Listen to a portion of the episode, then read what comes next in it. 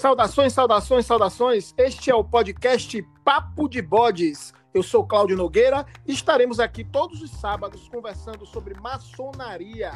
Toda semana, convidados especiais. Abordaremos temas históricos, filosóficos e culturais da nossa ordem.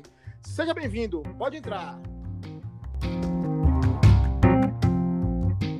E hoje teremos o episódio de número 63 e falaremos sobre o tema A Administração em Loja Maçônica com o nosso irmão Vivaldo Mendes. Seja muitíssimo bem-vindo, meu irmão. Pode entrar.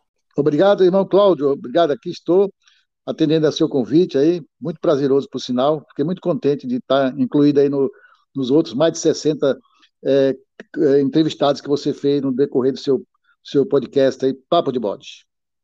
Com certeza, meu irmão. Eu sei que o irmão sempre escuta, é atento aos nossos programas e com certeza vai dar sua contribuição aqui. Meu irmão, me diga uma coisa: o irmão está falando de onde aí? Fala para os nossos ouvintes. Eu hoje estou falando da cidade de Olímpia. É uma cidade do interior, do região noroeste do estado de São Paulo, embora eu não seja original de Olímpia, eu sou do Piauí. E depois de longos tempos aí, viajando, procurando é, estabelecer na vida, vim parar em Olímpia, aqui no estado de São Paulo. Olha aí, meu irmão, que coisa. Como é que está a maçonaria aí em Olímpia? A maçonaria pós-pandemia é, é, está, é, agora, voltando. como é, que está é que tá a maçonaria agora aí nessa pandemia? Aí? Como é que está funcionando aí as coisas? Isso. Eu posso até falar sobre a maçonaria de Olímpia e da região noroeste, haja vista que a gente também tem uma participação junto à Academia Maçônica de Letras da região noroeste, e conhecemos bastante os irmãos das outras cidades próximas, São José do Rio Preto, Barretos, etc. Estão voltando agora. Algumas lojas, de forma presencial, já estão programando voltar agora em, em setembro, ah, outras em outubro, mas agora já tem instalações e posse prevista para agora em setembro de loja aqui da nossa cidade. Até então, ficaram restritos a reuniões virtuais, e algumas delas nem sequer estavam fazendo virtuais.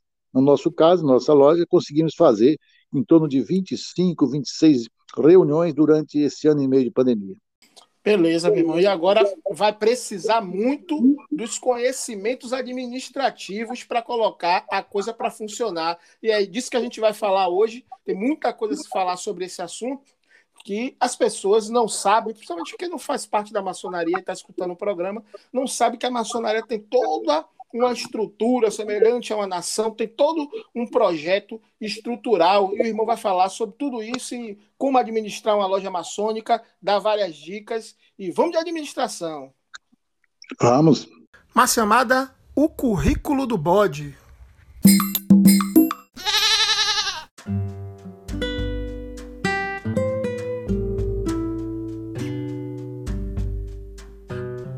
Vivaldo Mendes formado em administração de empresas, pós-graduado em finanças e MBA em administração hospitalar e em maçonologia.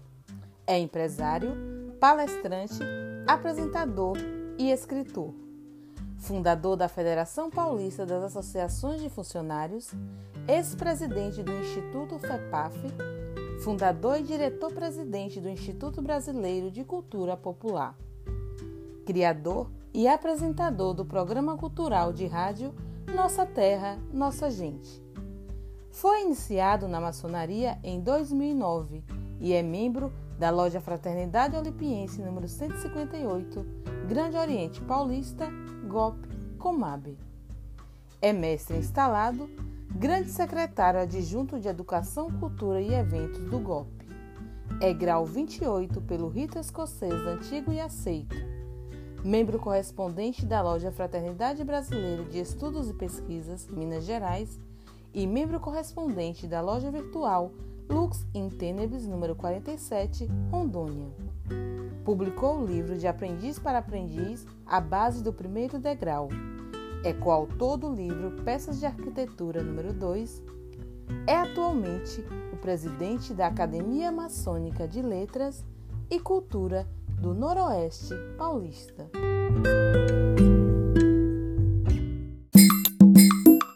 Mas, meu irmão, afinal, como é que funciona a estrutura organizacional da maçonaria?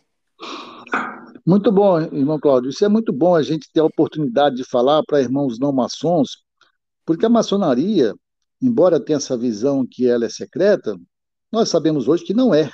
Então nós temos que expor realmente para, os, para as pessoas que não são maçons, é, que têm interesse em conhecer, como funciona essa a, a estrutura da maçonaria. Essa maçonaria que é, tem cunho universal, né? em todos os, todas as cidades do mundo tem um pouquinho da maçonaria presente, em todas as. Não importa qual é o, o segmento de governo, o segmento é, organizacional do, do, do, país em si, tem sempre uma maçonaria. A maçonaria ela não tem, no entanto, um comandante maior no mundial. É, não, não é uma religião, vamos deixar bem claro, porque a gente até compara-se é, com religiões para dar um parâmetro para a pessoa entender mais fácil como funciona. Mas ela não tem um papa, ela não tem um líder ela não tem mundial exclusivamente. Ela tem sim instituições que se formaram, que foi constituído inclusive de forma organizacional a partir do ano de 1717, quando houve a primeira vez junção de lojas maçônicas, que nós podemos falar depois do funcionamento, que se passaram a organizar. E essas lojas, então, fazem é, uma, um conceito de potência maçônica, uma federação maçônica. E isso existe algumas no mundo todo. Hoje nós temos a principal funcionando na Inglaterra, a grande loja unida da Inglaterra, que chamamos até de loja mãe. No entanto, ela não tem poder sobre as demais lojas maçônicas, sobre as potências maçônicas. Trazendo para o cenário brasileiro, Aqui no Brasil, hoje, nós temos três organizações maçônicas devidamente reconhecidas, ou seja, legalizadas, aquelas que seguem todos os princípios predeterminados para que seja considerado uma maçonaria. É, nós temos um grande Oriente do Brasil, que foi criado em 1822, é, justamente a primeira no Brasil, inclusive Dom Pedro I foi o, foi o grão-mestre dessa potência maçônica, uma federação. Depois foram desdobrados em outras duas, né? é, nós temos umas grandes lojas que são separadas, em cada estado tem uma grande loja, e nós temos outras potências, outras, outras potências independentes, chamadas dependentes também, no mesmo conceito das grandes lojas. Bom, como é que ele funciona? Essa, essas potências maçônicas, elas são, ela tem, aí sim, ela tem um comando, tem uma diretoria, né, que nós chamamos de grão-mestre, né, que é eleito pelos próprios, por, pelos próprios maçons, que chamamos de obreiros. Né? Os maçons, ele, ao, ao se entrar na ordem maçônica, ele passa a ser considerado um irmão, um irmão obreiro. E ele tem o direito de votar para escolher o seu dirigente, inclusive na potência que dirige aquele, onde ele pertence. Se for do Estado, por exemplo, o grão de mestre, ou no caso do grão de do Brasil, que tem o comando geral em Brasília, né? e depois tem as subdivisões nos estados. Essas potências, elas funcionam igual uma, uma, uma democracia, vamos dizer assim. Então, tem todos os conceitos é, é, é formado, tem é, o, o área judici, do jurídico, juri, do judiciário, desculpa, judiciário, onde tem lá os representantes da lei para resolver os problemas, para estudar as leis. Tem é, é, os, a, a, Assembleia Legislativa, em algumas delas, que é representada por, por, pelas lojas que caminham lá os considerados, vamos chamar de deputado maçom, né, que ele vai lá para poder levar as leis, fazer as leis, e tem um executivo, que é o grão-mestre, que tem toda uma diretoria. Então, são três poderes, fora o poder maior, que são os próprios maçons, né? E esses poderes, eles têm todo um, um disciplinamento, é, ele tem todas as atividades que eles têm que desenvolver. O grão-mestre em si, que é o, que é o executivo, né? Eles têm esse grão-mestrado, vamos chamar assim, então ele tem toda uma diretoria, então os grandes secretários de, de educação e cultura, tem de tele, tecnologia, tem administrativo, tem uns que representam cada rito, porque as lojas em si, eles, eles acompanham os ritos maçônicos, que é um outro assunto, é, que é o que conduz as ritualísticas dentro das reuniões. Tem loja que tem um rito, tem outra loja que tem outro rito. Então, tudo isso tem um, uma disciplina nisso daí. Tem, tem as leis, tem os decretos, que são acompanhados pelos seus obreiros. Né? Tem todas aquelas que são, a partir do momento que ele se filia, que ele é iniciado na ordem maçônica, ele passa a seguir aquelas leis emanadas pelos poderes constituídos daquela potência que ele está afiliado. Então, funciona dessa forma. Então, tem os poderes. Agora, é, e, e, e, depois chega, chega até a loja, que é a loja que é o, que é, vamos dizer, é é o, é o que executa realmente, junto aos obreiros, é, todas as atividades em si da maçonaria, é a loja que faz, sob a coordenação é, desses diretores. E é importante, irmão, estar tá falando assim com uma, uma, uma, linguagem didática e trazendo elementos realmente é, estruturais e, e, passando, é, vamos dizer assim, tete a tete, porque a gente sabe que o nosso programa ele é escutado por não iniciados que não fazem ideia de como a maçonaria né, se estrutura. Então, como o irmão falou muito bem aí, é como, por exemplo, o Grande Oriente do Brasil, né, você tem um presidente né, é, nacional, os estados, o governador, e as lojas, vamos dizer assim, que os veneráveis mestres sejam prefeitos, né, e ali tem o povo maçônico, que é os membros da loja. Eu queria que o irmão falasse um pouco dessa estrutura da loja em si, como é que se organiza essa estrutura hierárquica, essa estrutura é, administrativa de uma loja maçônica? Muito bom. As potências maçônicas, ou seja, é, onde tem o grão-mestre, é, é, uma, é uma, uma associação em si, é uma entidade criada com CNPJ exclusivo. E ela agrega, junto a si, o que nós chamamos de lojas maçônicas, que são outras associações, são outras associações é, que também são constituídas com CNPJ, são, são registradas de acordo com o Código Civil, onde é feito um estatuto, e lá determina-se as funções dela. Ela não tem fins econômicos, ou seja, não é amparada pelo Código Civil nesse conceito. E essa associação, então, tem todas as obrigações legais para serem realizadas. E ela se filia a uma potência maçônica, no caso, ou o GOB, como nós falamos, ou uma outra da vida de loja, ou outra que esteja no seu estado independente. Vamos fazer analogia, por exemplo, às federações de indústria, federação de comércio. Aí tem as associações das indústrias que são filiadas a ela. É o mesmo conceito aqui para o nosso lado da maçonaria. As lojas são independentes, ela pode, inclusive, deixar de ser um dia daquela potência. Quem comanda isso são os, são os associados dela, que são os obreiros, são os irmãos. Então, ela é constituída como? Quando ela se constitui, assim como qualquer outra associação, tem que se fazer uma diretoria, tem que se fazer primeiro um estatuto, de acordo com as regras estabelecidas no Código Civil, e esse estatuto vai disciplinar como é o funcionamento dela, inclusive organizacional, administrativo, estatutário.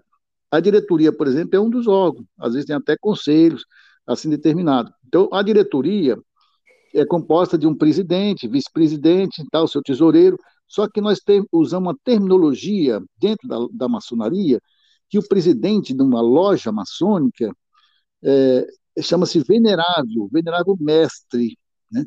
Então, o venerável mestre é o presidente, aí ele tem também o segundo, o, vice-presidente, né, que chama primeiro vigilante, por exemplo, que é, mas é o mesmo conceito de presidente e vice-presidente, nós temos tesoureiro, né, e assim por diante, tem todos os órgãos da diretoria. E essa loja maçônica, quando se fala loja, não é que uma loja que é, é o conceito do, de onde os, os, irmãos recebem os ensinamentos, é o lugar onde se reúne para aprender a filosofia maçônica. Então, quando um, um, quem não estiver ouvindo, por exemplo, passar em frente a uma maçonaria, ver o símbolo da maçonaria, às vezes fechada, porque as reuniões são feitas uma vez por semana, duas vezes por semana, mas lá dentro simplesmente é uma sala de reunião, uma sala de, de reuniões dos, dos irmãos quando vão fazer as suas reuniões semanais, quinzenais, como seja o procedimento que tem lá. Só que ele é constituído com alguns itens que diferenciam de uma, de uma, uma sala de reunião comum. Né? E, aliás, prega-se hoje que a loja maçônica esteja, inclusive, de portas abertas, é, sempre que possível, para mostrar para a sociedade como é que ela funciona, para ele ver como é que é o templo, né? como é que funciona toda a reunião. Não é segredo para, o, para os ouvintes. E interessante o irmão falando aí da, da questão da diretoria e, é, e, ao mesmo tempo falando mais dessa maçonaria especulativa, que é a maçonaria moderna do século XVIII para cá.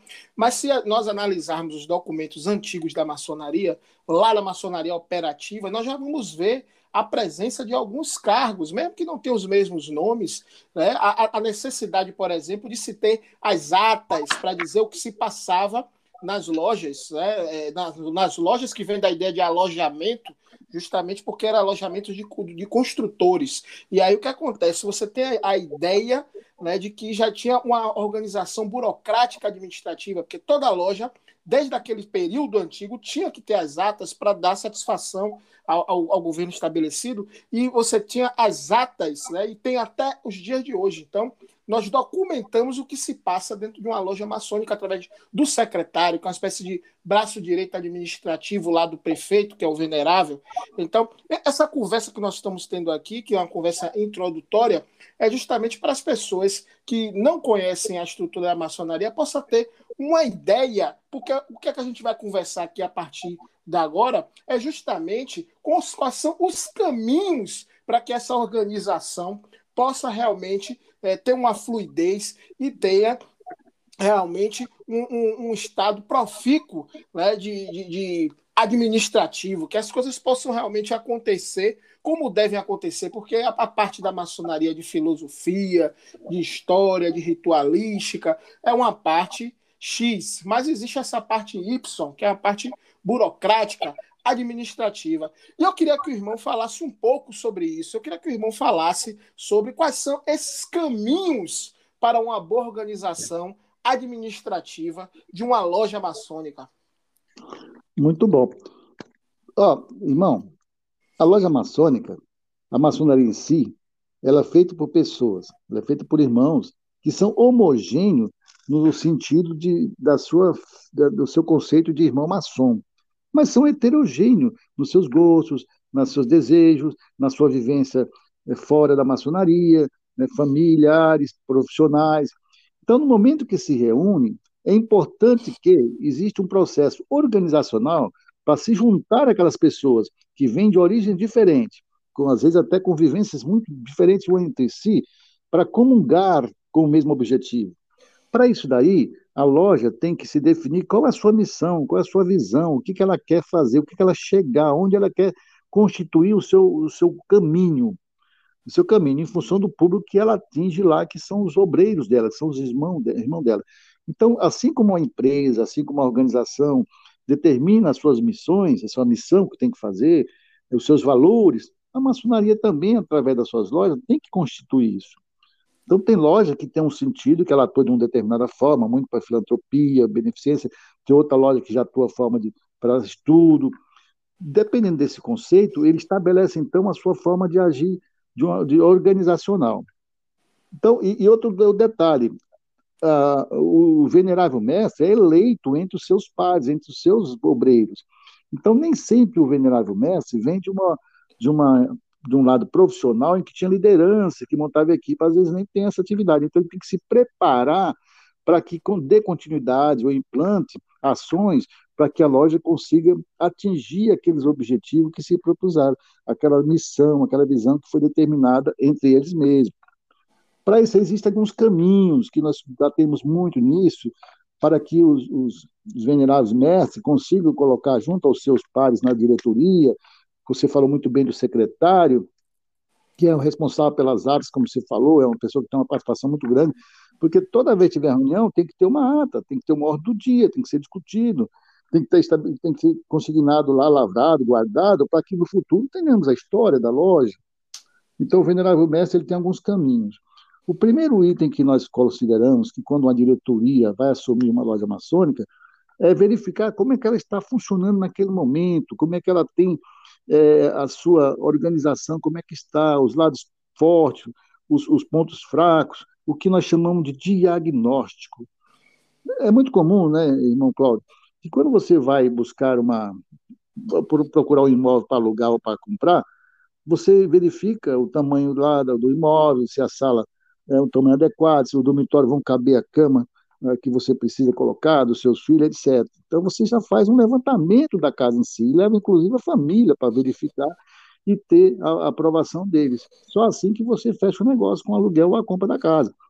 É o que eu digo, é a mesma coisa de uma maçonaria, de uma loja maçônica. O, o venerável mestre, com seus, que nós chamamos de oficiais, que são os membros da diretoria, eles, eles têm que também fazer esse levantamento de como é que está encontrando naquele momento, ao fazer a sua gestão, que às vezes pode ser de um ano ou de dois anos, geralmente é de um ano, pode ser renovado, ele vai saber o que tem lá para fazer. Então ele tem que levar todo o levantamento, até mesmo a estrutura física do imóvel, como é que está, os controles financeiros, a, a, a, o, o, preparo que tem que com os, com os aprendizes, que são os primeiros que estão entrando na maçonaria, ele entra como aprendiz, aí depois é o primeiro grau, vamos dizer assim, depois o segundo grau, que é companheiro, e os mestres, que é o terceiro, como é que estão essas aulas que estão tendo, como é que está sendo o conhecimento deles.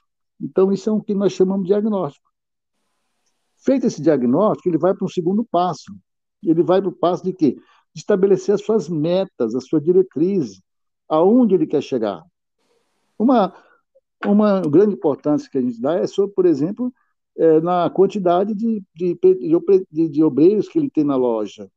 Ele pode determinar que ele vai querer que tenha, por exemplo, 40, 50 obreiros, então tem que determinar aquele, aquela quantidade para ele provocar ações no intuito de captar novos obreiros, para ter um número razoável para que funcione bem. Porque, às vezes, uma loja com um número muito pequeno, ela tem dificuldade de se manter, né?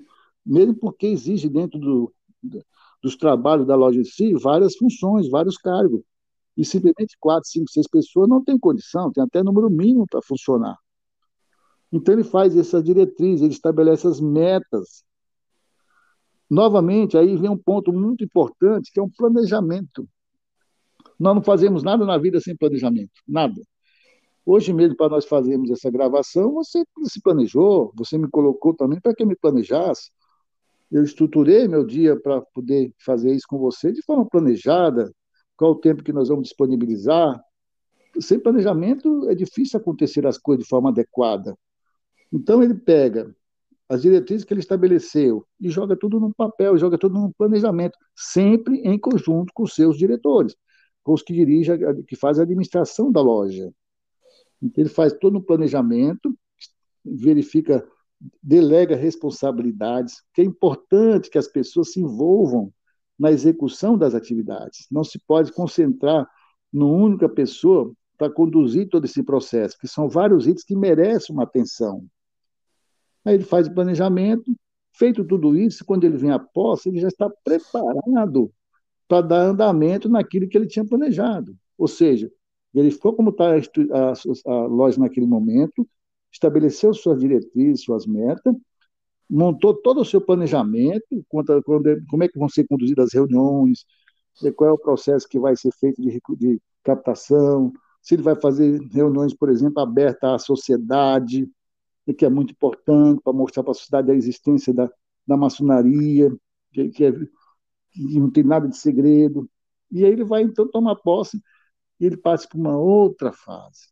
Essa fase aí é a fase de execução. É onde ele vai colocar em prática tudo aquilo que ele se preparou no decorrer desse período, né, de, de, de fazer o planejamento. Então, o venerável vai colocar em prática aquilo que ele fez no seu planejamento, juntamente com seus oficiais, com seus diretores da administração.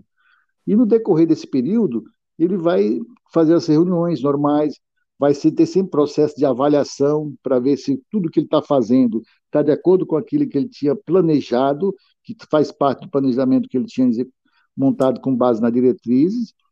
Ele vai montar os seus tempos de estudo, que é um, é um setor, vamos dizer assim, muito importante, ou seja, que é dedicar é, tempo das suas reuniões para ensinar, para orientar os, os obreiros que estão presentes nas reuniões. o papel da loja maçônica é justamente isso, é levar estudos, filosofia para os presentes, para os irmãos da loja.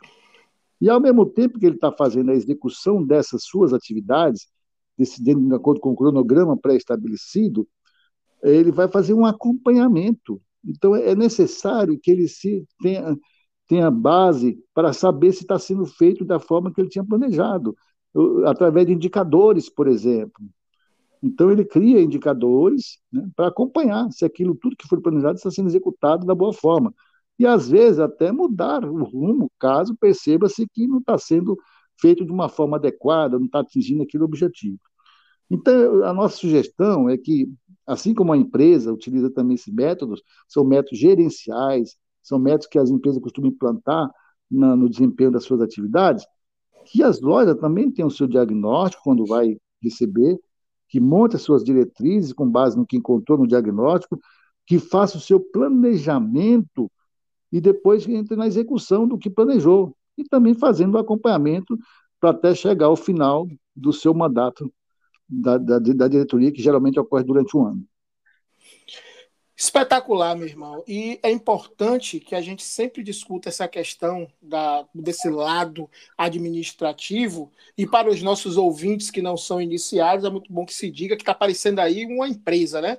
Mas ninguém ganha salário para ser maçom. É muito importante que se diga isso. Nem o grão-mestre recebe salário, ninguém. É tudo voluntário e é, é, todo o projeto é todo filantrópico, todo o dinheiro, claro que a gente paga mensalidade, tudo para manter né, as coisas do mundo físico, né, como é, é, pagar água, luz, essas coisas todas, mas o dinheiro não, não vai para ninguém em si. Então, fica na instituição, que é revertido para a própria instituição e para obras fraternais. Mas, como o irmão muito bem disse, nosso intuito ao nos reunirmos é esse projeto né, de conhecimento filosófico para ter uma resposta na sociedade, seja no individual, com a família ou com é, aspectos mais amplos. A maçonaria se, resolve, se é, reúne para isso. Agora, para que essa reunião possa fluir com qualidade, tem todo um projeto administrativo que não é feito à toa. É, esse venerável é um homem que realmente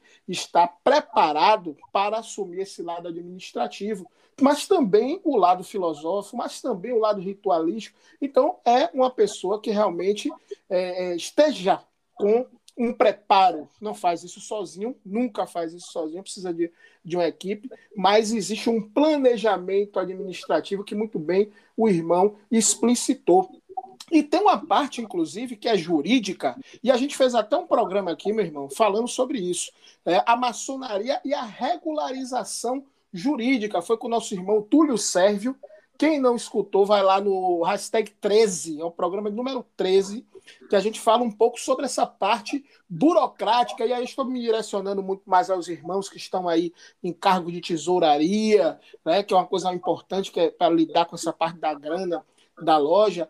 Mas, enfim, nós da maçonaria estamos assim preparados para essa questão de, de lidar com um, um todo um arcabouço que vai dessa parte filosófica até uma parte burocrática. E existe uma, uma ampla literatura, inclusive convido né, os irmãos que estão aí se preparando para é, assumir diretoria ou que já estão assumindo diretoria a dar uma olhada lá no nosso site, né, no Como Tal, é, www.comotal.com.br, que você vai encontrar um livro lá né, de, é, é um livro Como Gerenciar uma Loja Maçônica. Dá uma olhada lá, muito importante. Está atento a essas questões técnicas. O irmão está aqui dando uma geral, mas é importante você ir para a teoria e estudar.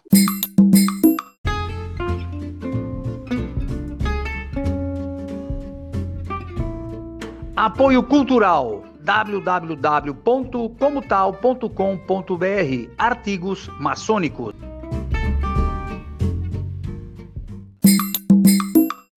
Meu irmão, me diga uma coisa. Nós sabemos aí desses pontos aí fundamentais que o irmão costurou muito bem, né, como os caminhos para que a coisa possa dar certo e tem muito a ver com essa questão do planejar, né? No planejar, no, do reavaliar colocar em prática e analisar e tudo mais. Mas existe também os pontos né, que causam problemas para que uma administração possa fluir. Eu queria que o irmão falasse sobre esses pontos. Quais são os principais problemas que emperram uma administração maçônica, meu irmão? Bom, irmão Cláudio, nós sabemos que onde há pessoas, há diferença de ideias. Há conceitos que um entende de um jeito, outro de outro. Nós somos preparados para que a gente conviva com essa divergência e consiga chegar a um denominador comum. Tanto é que na nossa simbologia, até do nosso piso da maçonaria, já estabelece isso. É, então, cabe ao venerável mestre identificar esses pontos de discordância, esses pontos que, que consigam atrapalhar é, o desenvolvimento da loja e tentar neutralizá-lo. Para isso que é feito o planejamento. Um dos itens que é muito comum é a evasão maçônica. A evasão maçônica, ou seja, a saída daqueles que já entraram na maçonaria, decorre de vários fatores. Decorre, inclusive, às vezes, do próprio irmão, então, não ter aptidão muito, muito latente para ser maçom. Ele foi convidado, entrou, mas chegou lá, não se encontrou. Não, isso ocorre em qualquer momento, até mesmo profissional. Tem pessoas que vão trabalhar na empresa e não, não, não assimila muito a cultura daquela empresa, termina saindo rapidamente. É o mesmo conceito. Ele vai para a maçonaria, depois chega, não é bem aquilo. Tem pessoas que não gostam muito do lado esotérico, tem pessoas que não têm paciência de ficar duas horas, por exemplo, participando de uma reunião, que é coisa muito mais rápida. Né? Hoje o mundo é muito rápido, inovação. A maçonaria tem todo um segmento, assim, uma, uma, uma, uma didática funcional que às vezes o irmão não aceita. Então isso termina provocando uma evasão. A motivação também, se o venerável mestre, seus diretores, não, não fizerem reuniões motivadoras, ou seja, que façam que, que estejam presentes, se sintam bem, se sintam confortáveis, se sintam participativo, se sinta que realmente valeu a pena ir numa reunião, ele fica, senão é fácil sair. O problema financeiro, agora mesmo na pandemia, tivemos muitos casos de irmãos que tiveram baques tremendos financeiramente. E aí termina cortando tudo quanto é gasto, mesmo uma pequena contribuiçãozinha que faça. Não importa qual segmento, ele está cortando tudo. Teve que tirar até filho de escola, que não consegue pagar, então como é que não vai, vai ficar em outro do dado? Então tudo isso provoca. Ou aí, seja, ou seja, é, a questão da quantidade também de obreiros na, numa loja, ela pode causar problemas por conta de tem pouca gente para resolver, para ajudar, para até para bancar a, a, as questões financeiras de uma loja. Mas às vezes também tem um problema, uma loja com muita gente, uma loja com muita gente, é, tem pitaco de tudo quanto é lado. Isso também é um problema, meu irmão? Chega a ser, chega a ser por quê? Porque, com certeza, muitos vão se querer líderes, tem irmãos que querem ser sempre veneráveis, querem, ser, querem ter comando. Isso é natural do ser humano de, de vaidade, de alguns, não todos. Por isso que a maçonaria tem um papel importante de preparar o homem para a sociedade, para moldar, é o que nós chamamos de lapidar quem chega lá. Mas alguns terminam tendo aquele conceito da vaidade, quer ficar mais de um ano, dois, três anos por isso que existe regra, não pode ser reeleito mais de duas vezes, assim por diante, para poder dar oportunidade outros também exercerem a função. Haja vista que a loja maçônica é uma associação, não é exclusiva de uma pessoa só. Então tem sim esses problemas de conflito.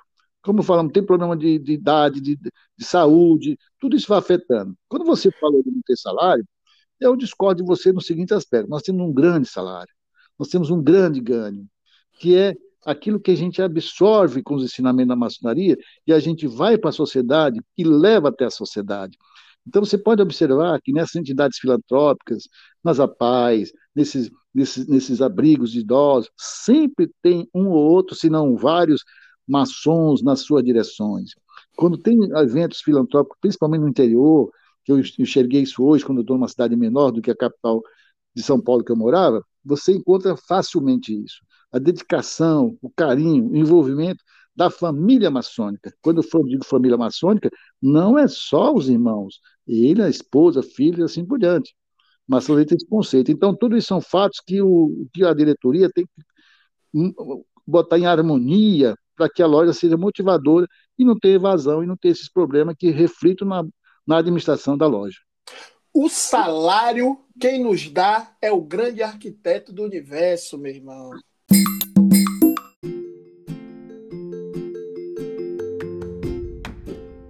Mestre Arroio, o que é que eu faço para eternizar o pensamento?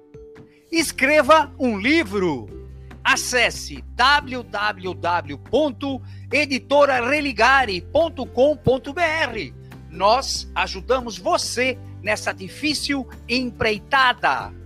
Ninguém escreve um livro sozinho.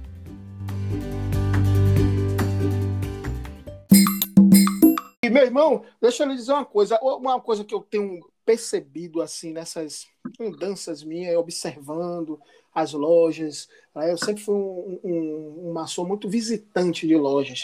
E nessas visitas eu tenho observado uma coisa referente à questão, às vezes a, a loja não tem nenhuma eleição de fato, não há uma disputa entre correntes que tenham pensamentos diferentes na loja.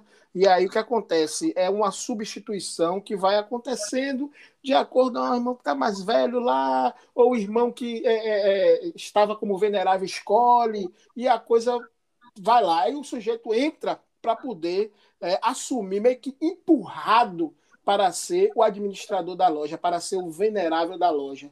Isso é um problema, meu irmão? Como é que você reflete sobre essa questão? Eu até entendo quando uma loja tem algum formato nesse estilo que você está exemplificando. Por quê? Porque há um grande receio de, a partir do momento que você deixa muito aberto para que tenham várias uh, chapas, vamos chamar assim, vários candidatos aos cargos, se tiver uma quantidade de irmãos que permitam colocar uma ou duas chapas, três chapas, provoca sempre um trauma.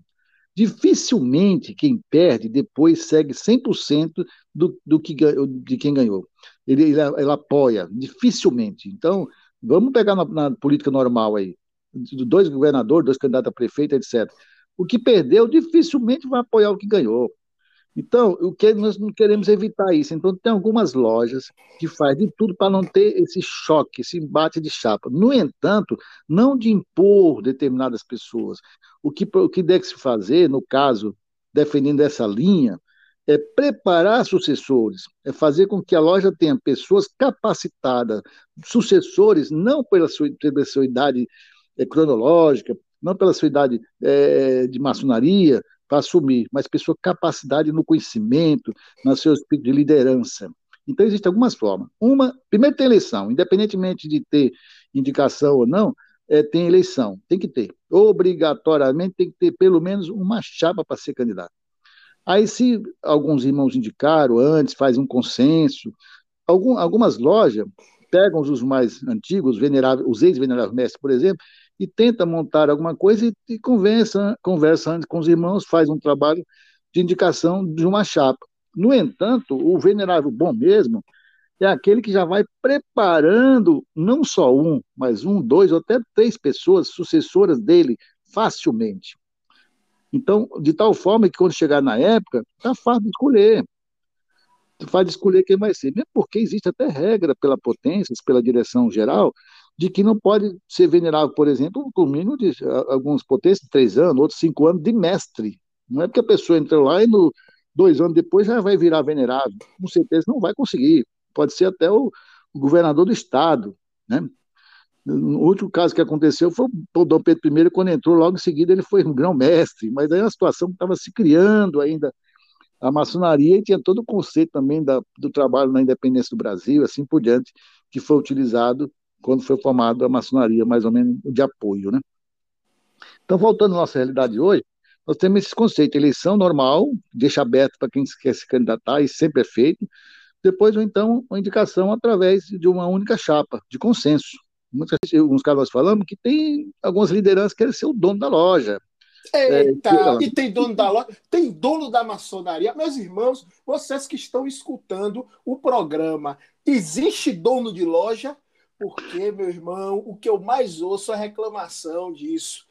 Por que, meu irmão, que existem irmãos que têm a síndrome de Ravengar, uma vez no poder, não quer mais sair, fica por debaixo do pano fazendo aqueles, aqueles trabalhos, não quer largar o osso, fica nos bastidores, manipulando. Né? É, é incrível, é chamado dono de loja. Agora, aquele irmão libertário que realmente tem uma postura de verdade, de um, de um venerável, como é que esse irmão se livra dessa síndrome de Ravengar? Primeiro, eu acredito que quase não tem dono de loja, que existem pessoas extremamente dedicadas. É, em todo lugar tem, você sabe que tem um lugar que a pessoa chega lá e então é aquela pessoa que gosta daquilo, às vezes não tem nem muita atividade em casa, mas ele gosta de chegar cedo na reunião, ele tem todas as chaves, ele quer abrir o tempo, ele quer cuidar lá para ver se está limpo, isso, aqui. Então, mesmo ele não tendo cargo, ele quer, quer ser útil, ele quer participar, então, e às vezes dá a impressão. Irmão, esse daí, esse daí não é o dono de loja, não. O dono de loja que eu estou falando é outra coisa. Sim, eu estou falando daquele homem que faz a manipulação política para se manter no poder. Não é aquele que está disposto a ajudar a loja o tempo todo, que é aquele pé de boi, fominha, que realmente tá, é, vive daquela coisa de ajudar a loja. Não é desse que eu estou falando, estou falando verdadeiramente tá. do conceito de dono de loja, que é aquele sujeito que é o manipulador político, né, que está o tempo todo, toda, todo venerável é alguém que está sob o controle dele. Esse é o dono de loja, é desse que eu estou falando. E mais, estou falando daqueles que querem se libertar desse tipo de, de, de, de pessoa que está ali tentando Sim. fazer o mestre dos fantoches, né? É desse Sim. que eu estou falando. O que é que o irmão tem a falar sobre isso? Existe o irmão tem um conselho para esse que queira se libertar da síndrome do, dos Ravengares da vida? Sim. Então, só para limpar um pouco a imagem que eu estava dizendo que aquele irmão que, que é muito prestativo é dono de loja, não, não é bem isso. Eu estou dizendo que às vezes dá a impressão que é, mas não é realmente. Você tem inteira razão.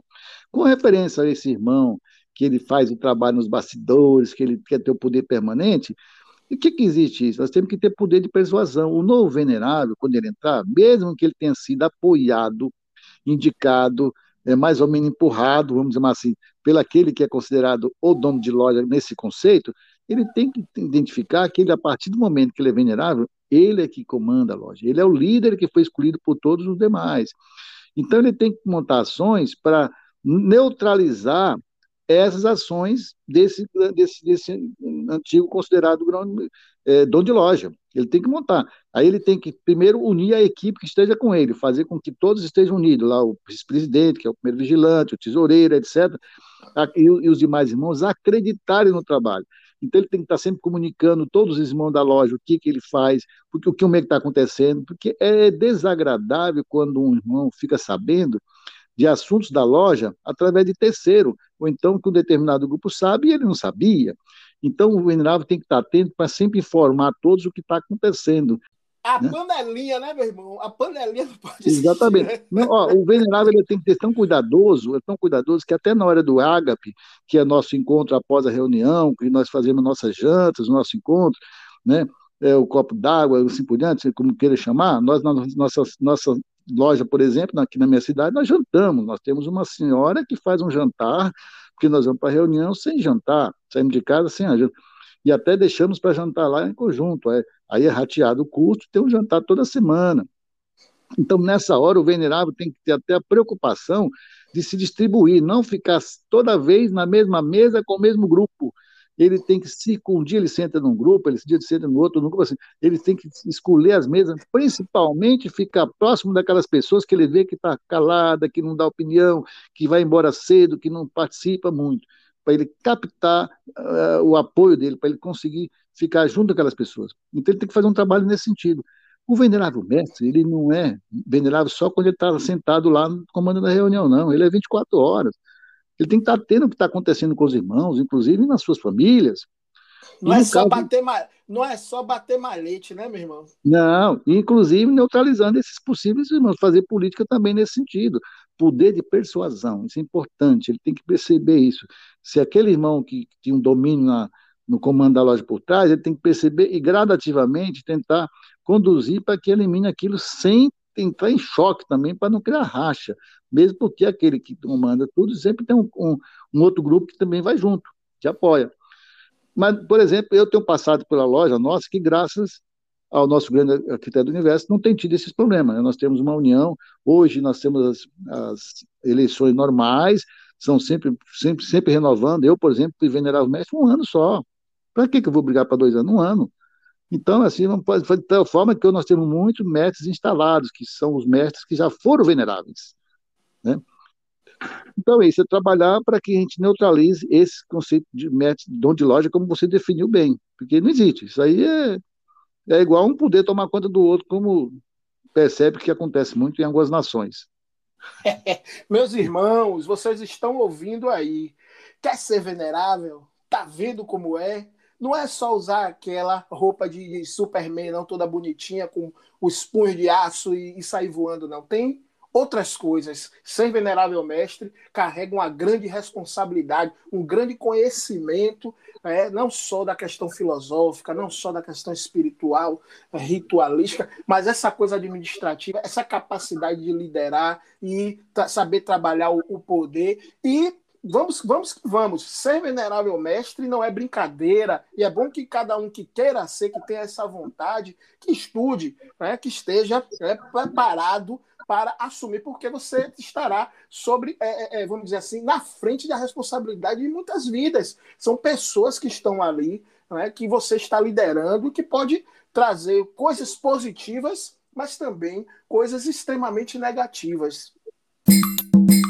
Muito bom, irmão Cláudio. Quando tudo que você vai participar na vida, a gente tem que se preparar.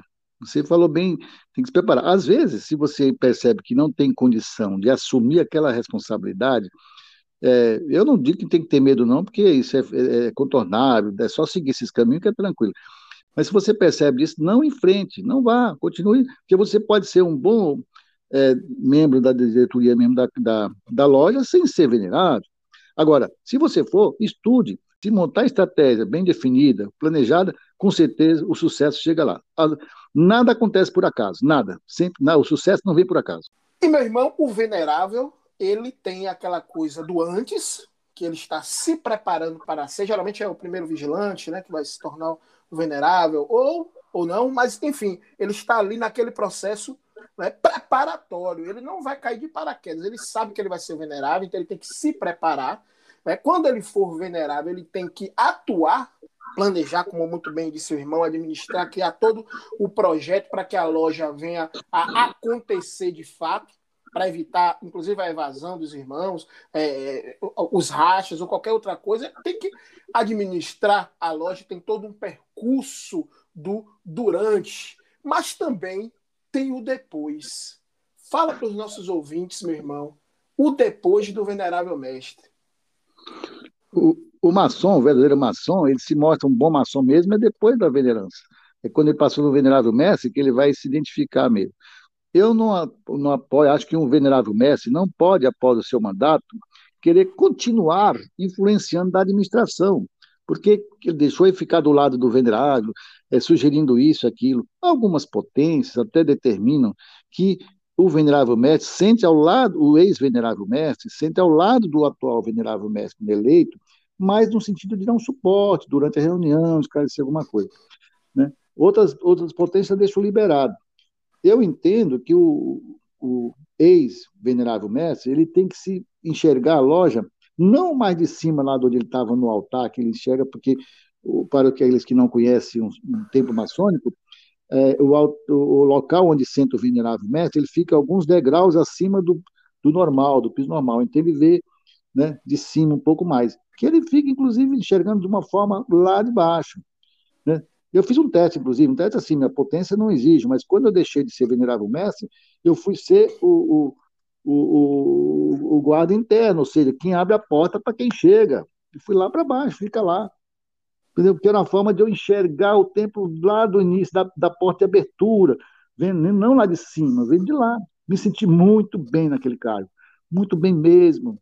Lá eu fiquei no meu silêncio, fiquei vendo como acontecia e olhando de um outro ângulo. Eu já tinha visto o ângulo lá de cima e passei a enxergar de um outro ângulo o visual, enxergar como as pessoas agiam, assim por diante. Inclusive, estava mais perto dos irmãos que ainda estão no lugar de companheiro ou até mesmo de aprendiz. Então, o mestre que nós chamamos de mestre instalado, porque ele foi durante, quando ele pegou a ser venerável, ele foi instalado numa cerimônia, né? ele instalou, se instalou como venerável. Aí coloca-se como mestre instalado, ele tem que ser humildade, ele não tem que ser considerado uma autoridade maior, ele tem que ser igual aos demais irmãos, inclusive participando junto com os aprendizes, porque ele serve de exemplo. Quando o aprendiz entra numa loja, irmão Cláudio, ele fica atento em verificar aqueles outros, aqueles irmãos que estão lá, como é que eles agem. Inclusive, até defendo que o aprendiz tem um mentor, ele escolhe alguém para ser mentor, embora ele seja indicado por, uma, por um outro irmão, mestre, que chama de, de padrinho, que é o padrinho dele, que é aquele que tem que orientá-lo, nem sempre, às vezes, o padrinho tem condição, às vezes sai da loja, ou às vezes não tem um conhecimento tão muito profundo, que poderia ter um outro. Então, o aprendiz pode até ter o seu mentor. Nessa ocasião, os mestres talados, que já passaram por vários cargos, têm essa condição de exercer essa função desde que é escolhido, no caso, pelo menos informalmente, pelos aprendizes ou pelos companheiros. É, meu irmão. eu, eu já ouvi muitas vezes ex-veneráveis mestres me falarem o seguinte: a melhor coisa de ser venerável é o primeiro dia e o último dia.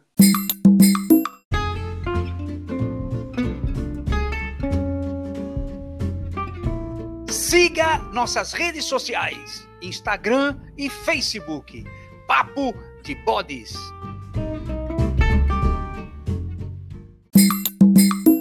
Irmão Vivaldo, gratidão, gratidão, gratidão pela sua participação aqui no nosso podcast. Realmente administrou a coisa. E agora, meu irmão, eu gostaria das suas considerações finais. Seja livre. Irmão Cláudio, você tem essa motivação tão latente, logo quando você faz a abertura desse, desse seu programa, seu podcast, que nos conduz até a gente colocar para fora muitos pontos que nem estavam previstos a gente falar. E vai, vai surgindo, isso é muito bom. Então a, a gente vai mentalizando daquela pergunta que você fez, a gente vai colocando. E quando você vai encerrar, você está ainda no mesmo pique. É isso aí. Parabéns pelo trabalho. Fiquei super contente. Eu escuto realmente. Olha, vou dar, até confidenciar de forma aberta. Nós temos aqui na minha residência um, um jardim até de um tamanho razoável, em que minha esposa me escala para que eu vá jogar água agora um pouco as plantas. E eu costumo colocar o celular no bolso e eu vou, enquanto eu vou olhando as, a primavera, as primaveras, assim por diante, eu vou escutando o seu programa, né? Aos sábados, né? Então eu faço isso. Então, muito bom, obrigado, foi um prazer enorme participar. Eu já até comentei na reunião da Academia de Letras Maçônica do Nordeste Paulista, da qual eu estou como presidente. Queríamos participar desse, desse programa, que inclusive já tivemos um, um acadêmico, Nelson Gonçalves, que falou sobre o papel da música na maçonaria, né, que também foi super interessante. E eu quero agradecer e vamos divulgar, como sempre, o seu programa que está fazendo escola. Muito obrigado. Meu Rivaldo, satisfeito! Tudo.